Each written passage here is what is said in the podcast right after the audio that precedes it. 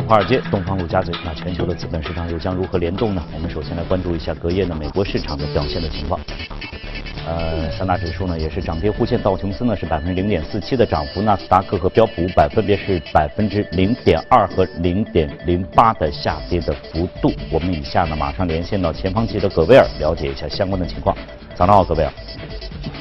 早上，主持人，零售销售数据不及预期，贸易战的担忧时隐时现。同时，伴随一季度接近尾声，一些投资者也开始进行抛售获利的操作。上述诸多的因素影响下，美国股市在周四继续震荡走势。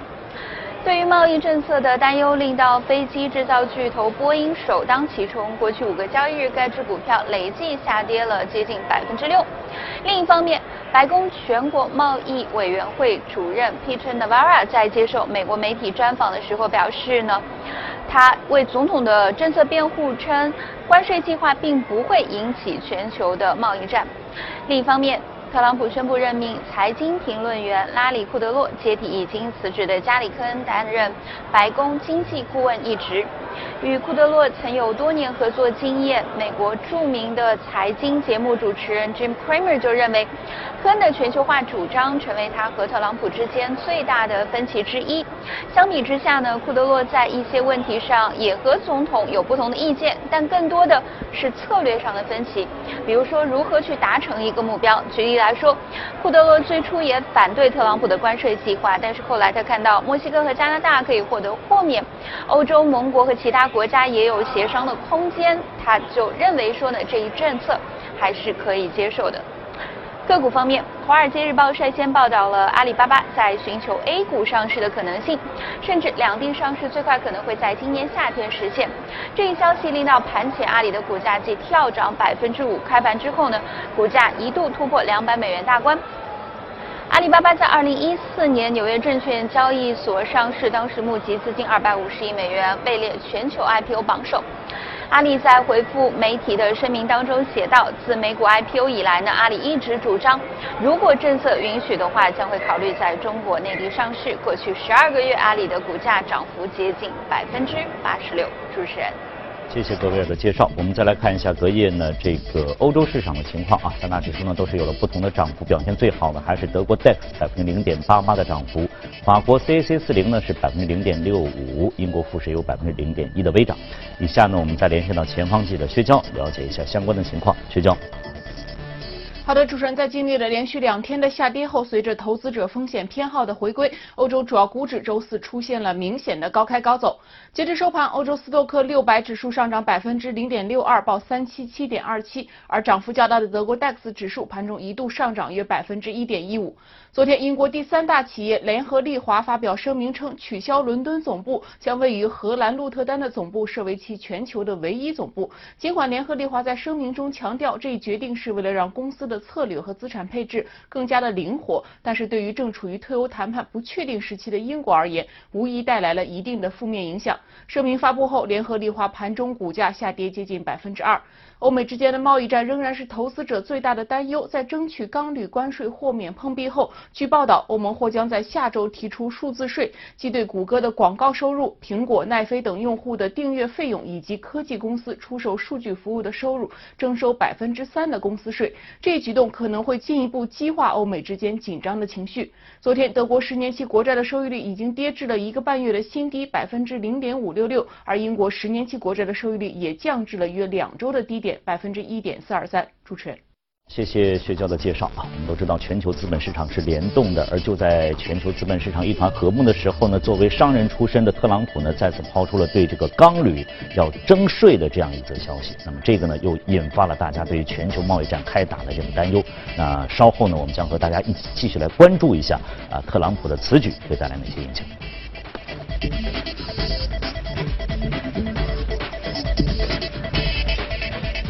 今天呢，我们和李琦呢一起来关注一下，来解读一下特朗普的这个钢铝征税，它的背后的意图到底是在哪里？实际上，在他这个说法刚出来的时候，很多人还在认为他只是吓唬吓唬大家，就是可能是做个姿态而已。是。但是现在看来，你这怎么看？是不是真的是有可能真的把它实施出来？呃，我觉得钢铝的话是一个很好的贸易战的一个导火索。嗯首先我们从这个法规来看啊，首先对钢是征收百分之二十五的税收，对铝是征收百分之十。然后呢，从整个的范围来看，它是对铝成品而不是半成品的一个征收。所以我们仔细来看，好像打击最大的是加拿大。它是排在它的第一的，就是它的这个钢铝的第一的，对对，嗯，但是它又制定一个规则，是加拿大去豁免，嗯，但是排到呃呃，其实我们中国呢是排呃，我们中国其实只有百分之六，对啊，好像对我们打击不是，很大。当初我记得我报一条消息呢，也提到了，就是说对我们可能影响甚微，好像是提到这么一个说法啊。但是但是有一点哦，美国的话，在七十年代之前，美国是产铝的最大一个国家。嗯到目前为止呢，其实只有两家实际的全方位开动生产的铝的加工厂在美国。那这个全球的这个铝的这个生产能力呢，转已经转移到中国了。中国在整个生产铝的产铝能力在全球占百分之五十。哦，但是大部分呢是以半成品为主，而不是以成品，所以它这个对铝的这个关税的限制啊，还暂时打击不到中国。嗯但是这是很好的一个导火索的一个一个表现。啊，我们的半成品是怎么做呢？我们先生生产出半成品，我们再出口到墨西哥，然后墨西哥啊等这些国家呢，再把半成品的铝变成成品铝，嗯再再出口过去。嗯嗯嗯但是它这些政策呢，实际上没打击到这里来。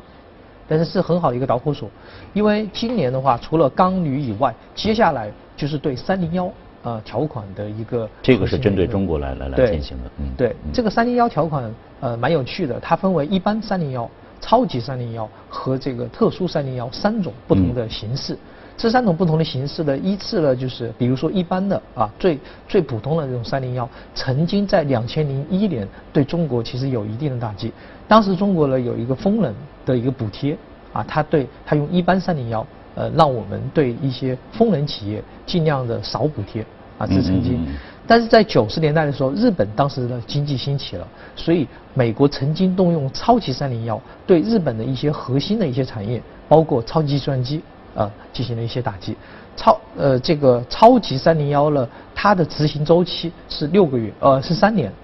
但是最狠的一种是特殊三零幺。特殊三零幺的话有两点狠，第一点狠就是一旦啊实施，一旦这个法案颁布查出来有效以后，三十天之内就必须实施。第二点，一旦发现了这一种呃条款的核心保护事件以后，商务部的商务部的这个部长他可以不通过总统直接实施。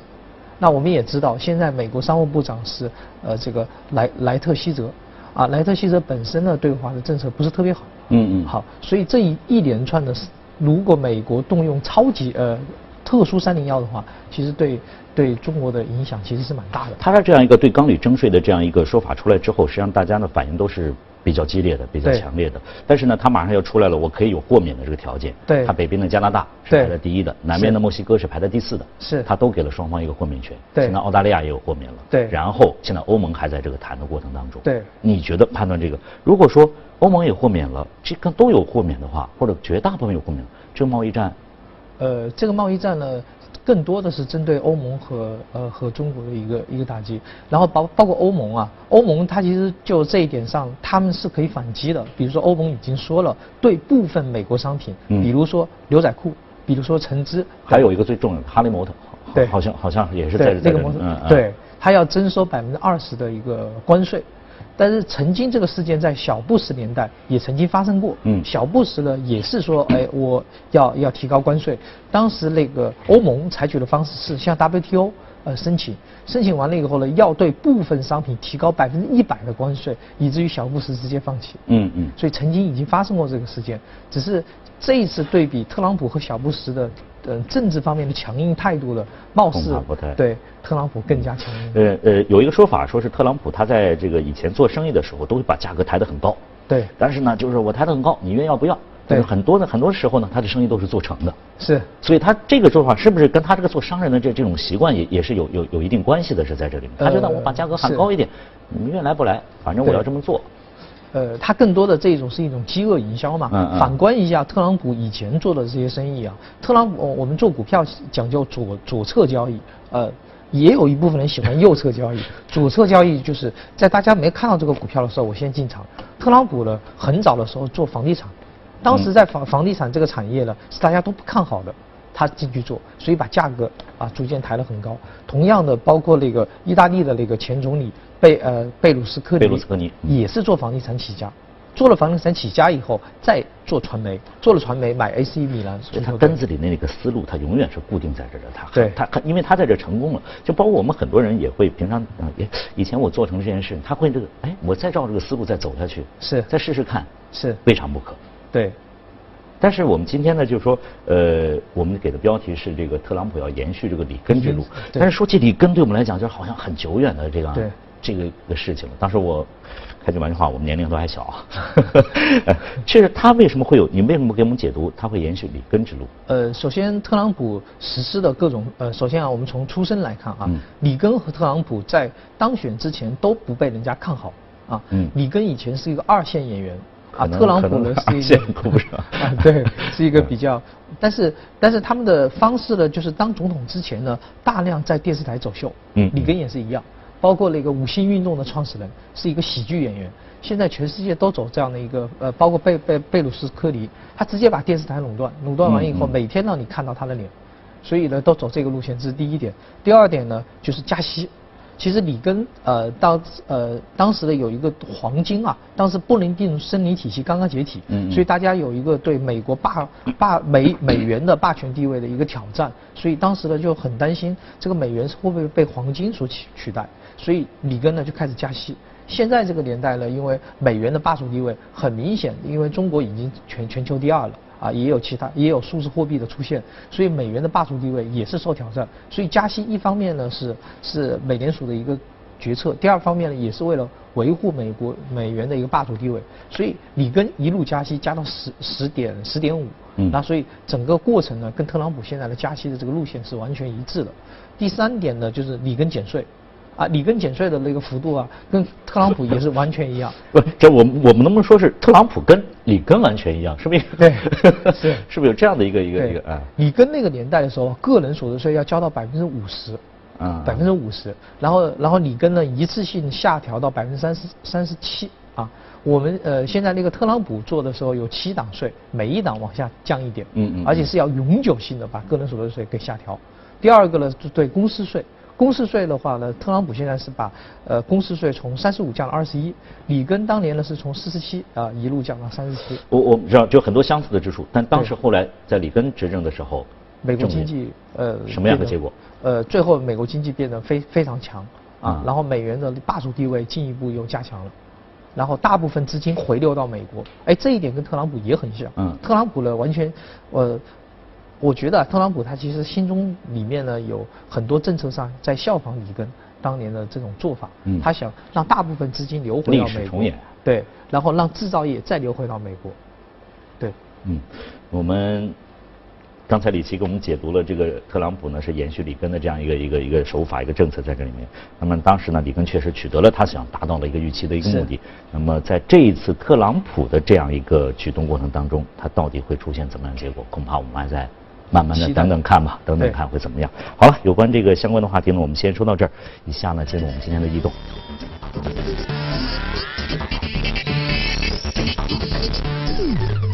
呃，板块方面呢，机械、储蓄贷款、能源、食品、电子啊，分别列这个涨幅榜的前列。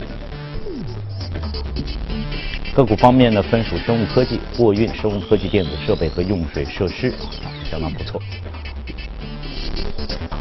来看一下我们今天的这个异动的美股榜是美元数啊，是一个多元化零售方面的一家公司，呃，百分之一点四五，这个九十四点一六美元，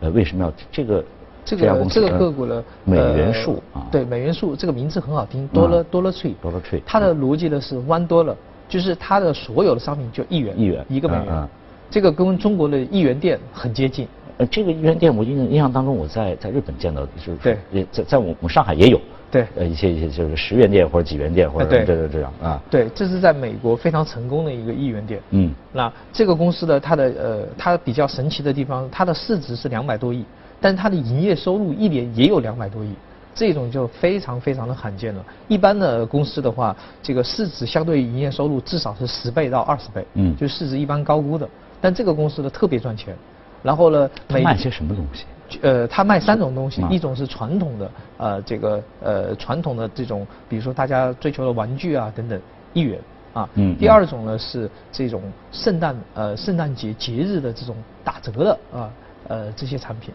那这个是有是有是有是一段段时间有有季节的，哎，对有有有一段季节的，啊就是说它在打折，呃，它其实最大的核心在于什么呢？进货渠道。它最早成立这个公司的时候，是派的派大量的进货的这个员工啊，每个小的超市或者每个小店去找便宜货，低于一元的便宜货。他不直接不不不是直接从制造制造制造企业，他是不是直接还是从超市去拿。哎，对。然后他最早呃创始的时候是三个人创始，啊三个人创始的就雇佣了很多员工，就每个大街小巷去收购最便宜的货，把进进货的渠道啊和成本压到最低，嗯把它进到手，然后批量卖出去，但是全部进的是一元以下的货，然后卖给消费者。啊，然后到了后来呢，就是这是最早创始，到了后来因为逐步往后发展，他就开始觉得全球啊这个低于一一美金的货就更多，嗯就把人员呢再覆盖到全球。啊，然后到了今天上市以后呢，在大量建物流公司啊、运输公司，然后把整个生产线的脉络都都铺得很好，所以它的任何时候有一个中央数据库，就在查全球哪里的商品卖得特别便宜，然后把它进货进进回到美国。这个你你知道，我想到了，在我们上海会有很多的这个什么呃十每件十元啊或者什么什么，类似类似于像这个从这个家庭日用的、清扫用的到这个你刷碗用的各个方面都，它可能是不是也也涵盖了这这呃些方面？也涵盖了这些，嗯。但是就是常常我们的日用品在一元货里面呢，它的成本呃它的利润不高，嗯嗯。利润最高的就是季节的打折品，比如说我在上一个圣诞节过完的时候，我去把货给进到手，然后下一个圣诞节再推出，所以所以它这个有一个时间周期，这个成本就低。但是它进的它卖出的还是一美元还是 one 一 dollar，美元对不对？对。但是它圣诞季的什么会会这么便宜吗？它它呃因就算就算你过季了，对，过季了以后呢，因为就是论斤卖了，应该是看对对啊，然后他就在这个时候去进货，啊，所以这样的话呢，就是它其实主主营业务并不赚钱，但是这种季节性的呃业务呃商商品是它的盈利的一个核心的来源。哦，这个这个这个这个要到我都我都要注意一下，因为往往经过这个什么，在咱们看到什么一元店、十元店，我总觉得那个都是亏本赚吆喝那种。对。可呃，但反过来，如果通过他这个这个案例的话，可能我感觉这些店实际上还是有很大的一个利润空间在这里。第二个就是礼品，礼品，因为礼品是一次性送出的货，嗯。哦，这种东西呢，就是说，当比如说当一些重大的节气啊过去以后，这些礼品降价的幅度就特别大，所以它嗯。这个时候呢，也是也是来进货，就把这个成本压低，嗯。反而常规的我们到一元店里面去买的，比如说洗漱用品，那比如说 DVD 啊，以前的 DVD 等等，DVD 的碟片啊等等这种东西，它其实不赚钱。哦，但是整个而言呢，这个公司是相当赚钱的一个公司。哎，对这样一个经营模式，实际上在我们这个呃大陆内地的话，应该有很大的一个基础在里面。对如果哪家公司能够发现这样一种经营的这样一个模式，能够哎走出来的话，哎，也是一个挺好的一个一个事情啊。对好，那么有关这家公司的情况呢，我们先了解到这儿。接着我们来关注一组最新的欧美公司资讯。据《华尔街日报》的报道，美国空军把价值6.4亿美元的合同分别给了美国太空技术探索公司 SpaceX 和联合发射联盟，而其中 SpaceX 获得了2.9亿美元的固定合同的价格。任务呢是在2021年之前，利用猎鹰9号将三颗 GPS 卫星就要送入轨道中。据今日俄罗斯的报道，俄罗斯总统普京在采访中透露，俄罗斯啊将于明年要启动火星计划，将逐渐从无人再转变向有人的发射推进。此外呢，俄罗斯航空航天集团表示，俄罗斯计划两年内发射月球二十五号探测器，而重启终止了四十多年的月球探测计划。那月球终于要热闹起来了。法国经济部长勒梅尔十四号宣布，法国将以以法国本土创业公司滥用商业惯例为由，起诉谷歌和苹果公司，并且罚款两百万欧元。分析人士指出，此举或会增加欧美发生贸易战的风险。日本东丽公司十五号发布消息说，将以九点三亿欧元收购荷兰碳纤维加工巨头腾卡特先进复合材料公司，旨在强化主要面向飞机的碳纤维业务。这将是东丽有史以来的最大的一笔收购案。全球最大的音乐流媒体服务提供商 Spotify 的高管周四说，该公司的股票将于四月三号起在纽交所挂牌交易。公司采取了非传统的挂牌上市的方式，也就是摒弃了传统的 IPO 的交易承销商，而采取直接上市的办法。公司呢将于三月二十六号提供全年财务业绩的展望。啊，看来全球哪里都有独角兽啊！据消息人士透露，早前宣布启动赴美上市的视频网站爱奇艺将于三月底在纳斯达克正式挂牌。那证券代码是 IQ。目前，爱奇艺的股票发行价格区间和信息等等都没有披露。二零一七年 Q 四季的就第四季度的单季，爱奇艺的季度成长增幅达到百分之十八点九七。二零一八年第一季度付费会员增速大概率将会超过二零一七年的第四季度。有消息说，资讯阅读应用平台趣头条在近期完成了腾讯领投的 Pre-IPO IPO 的融资过程，那交易金额预计就要达到上亿美元。本轮融资估值在十三到十五亿美元之间，公司预计二零一八年内将赴美上市。数据显示，趣头条依靠三四五线城市市场以及类似拼多多的分成返利的体系，其积累用户已经接近了三千八百万。携程网在美股市场周三收盘之后公布的财报显示，携程网第四季度营收为人民币六十四亿元，同比增长百分之二十六，环比有下降百分之十九，而归属于公司股东的净利润是人民币五点零四亿元，同比有所下降。好，公司方面的消息我们先了解到这里，接着我们进入到美股放大镜。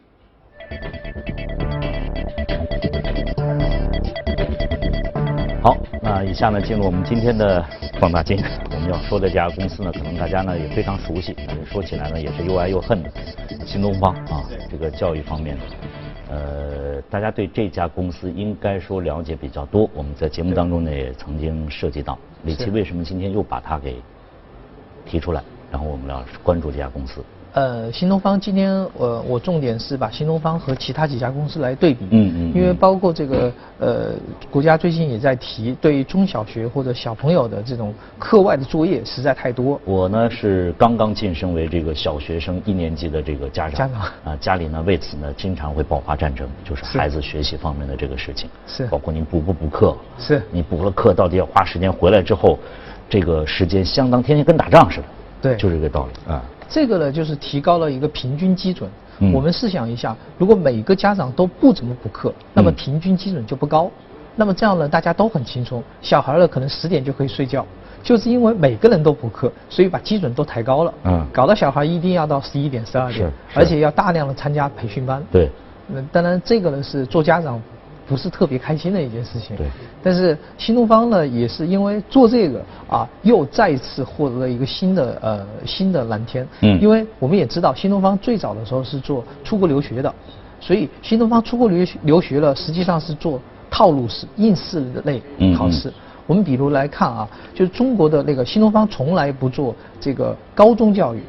啊，高中教育和初中教育，为什么呢？这种呢其实是素质教育。就是说，你首先你自己的实力得强，嗯，不是说你通过搞清楚考试技巧就可以达到，这个很难的，嗯嗯。但是像呃一呃 E E T S 就是美国的那个整个的出题的，它是有套路和逻辑的，所以新东方呢就培养一些人，比如说你的英语不是那么好，比如说高中生，我培养完了以后让你托福考掉，啊，让你雅思过个六点五七分。啊，就是采取这种方式，所以属于短期的找到应试规律的这种培训逻辑，这是他以前的逻辑。但这套逻辑呢，因为现在呢出国留学的人呐，逐渐逐渐也不是那么多，因为很多人就看到了，发现出国了以后好像镀金了，拿到学位，回国来好像这个就业市场并不是特别认可，所以呢，他开始觉得这一块的可能有限，他就开始转向了。目前呢，就把阵地逐渐转向到少儿英语。少儿英语呢？这个是以前他不碰的。对，嗯，对，少儿英语的逻辑在于什么呢？因为很多家长啊，首先，呃，当小孩上初中之前啊，因为每个人都上补习班嘛，平均基准都起来了嘛，随便找个小孩，他开口说的英文好像比你自己的英文还好，这个时候你就你就觉得，哎，我的小孩如果英文也不好，这不行啊，嗯嗯嗯这一定要提高，所以他就进攻这个市场 K 十二里面泡泡英语，嗯啊这个市场，然后采取这种方式。第二个呢，这个市场还有个好处啊，如果他是走以前的那种，嗯 K 十二里面走初中教育，那么初中是要从初中升高中的，所以我给你培训完了以后，不管我教的好不好，最终你是看成绩的。如果成绩考得不好啊，你你觉得就呃，你这个学校就教的不好。但是他不盯这个市场，他盯的是初中之前的小孩的这种培训教育。这个时候培训教育，坦白说是无法考核初中。之前呢，应该是在呃十一二岁十十一二岁之前的，这对呃十二岁这十一二岁。小学一嗯年级或者是更小，然后到那个小学六年级。但是这个个市场实际上也经也已经有了，比如在我们上海，比如什么什么尼啊，或者是有我我我因为就带着孩子去过最起码两三家，对。就去看过这个，是。应该还没上学的时候就已经有就已经有了这样的。但啊。新东方它比较定位的就是英文啊，英文呃嗯。的这这种方式，所以让很多家长认为这是一个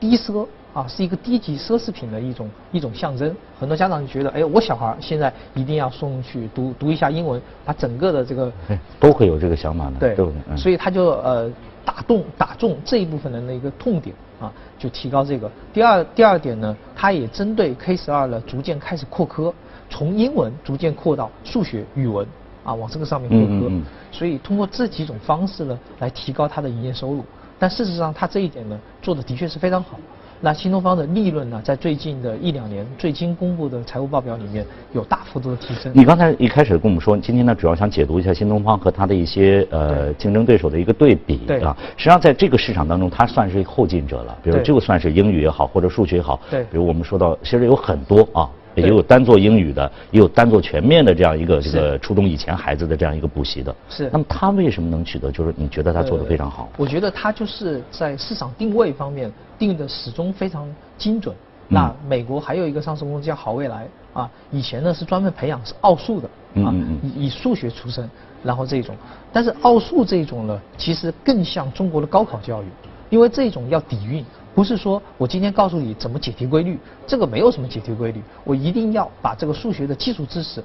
呃，学得比较扎实，嗯。你才能考得比较好。那新东方呢不走这条道路，他想这个扎实啊需要很长时间的一个积累，我走的是应试，啊，所以这他他的定位啊非常清晰，他走的永远是应试套路或者 K 十二，然后啊像那个好未来呢走的就是奥数这样的一个路线，所以他的呃定位啊、非常清晰，嗯就是属于选那个市场定位非常精准。第二个呢，它也不断的在填补自己产品的空白。比如说，也有很多人说了，你既然做英文对吧，然后你老是应试，这个不行，我还是要提高素质。所以新东方又提出第二种呃逻辑，就是不断的学习新概念英语，把新概念英语打造掉。比如说新概念英语到新概念英语二结束的时候，差不多就是高中水平。三结束的时候，四六级水平；四结束了，OK，你可以考托福了。嗯嗯然后不断的把新概念英语每个课程反复的研究，反复的这个跟学生去普及，然后提高学生的一个基础基础能力。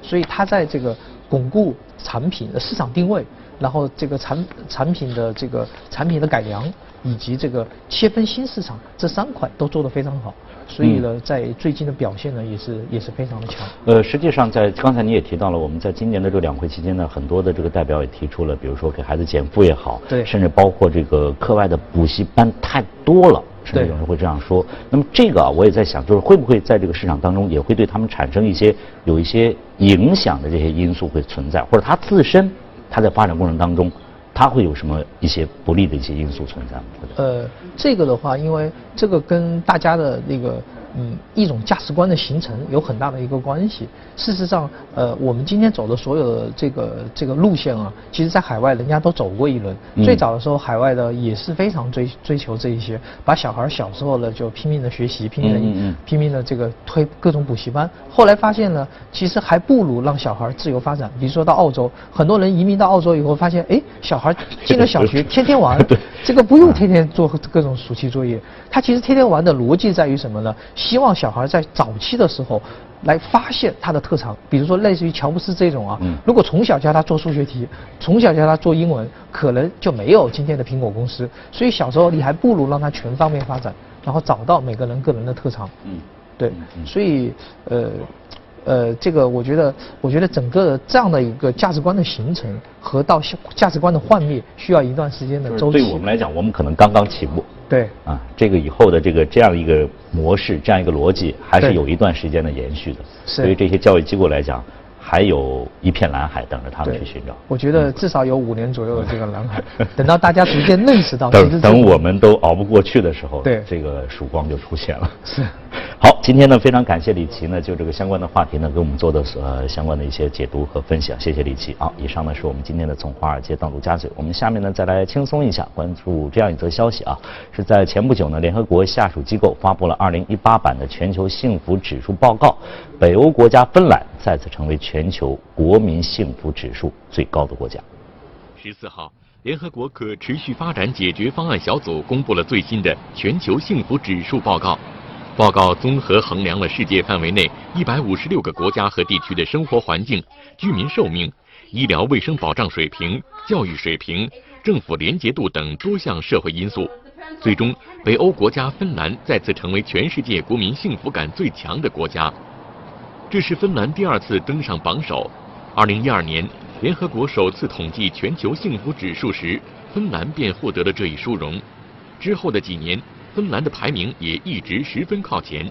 另外，今年的全球幸福指数报告还首次关注了移民福祉和幸福感。芬兰在这一领域的成绩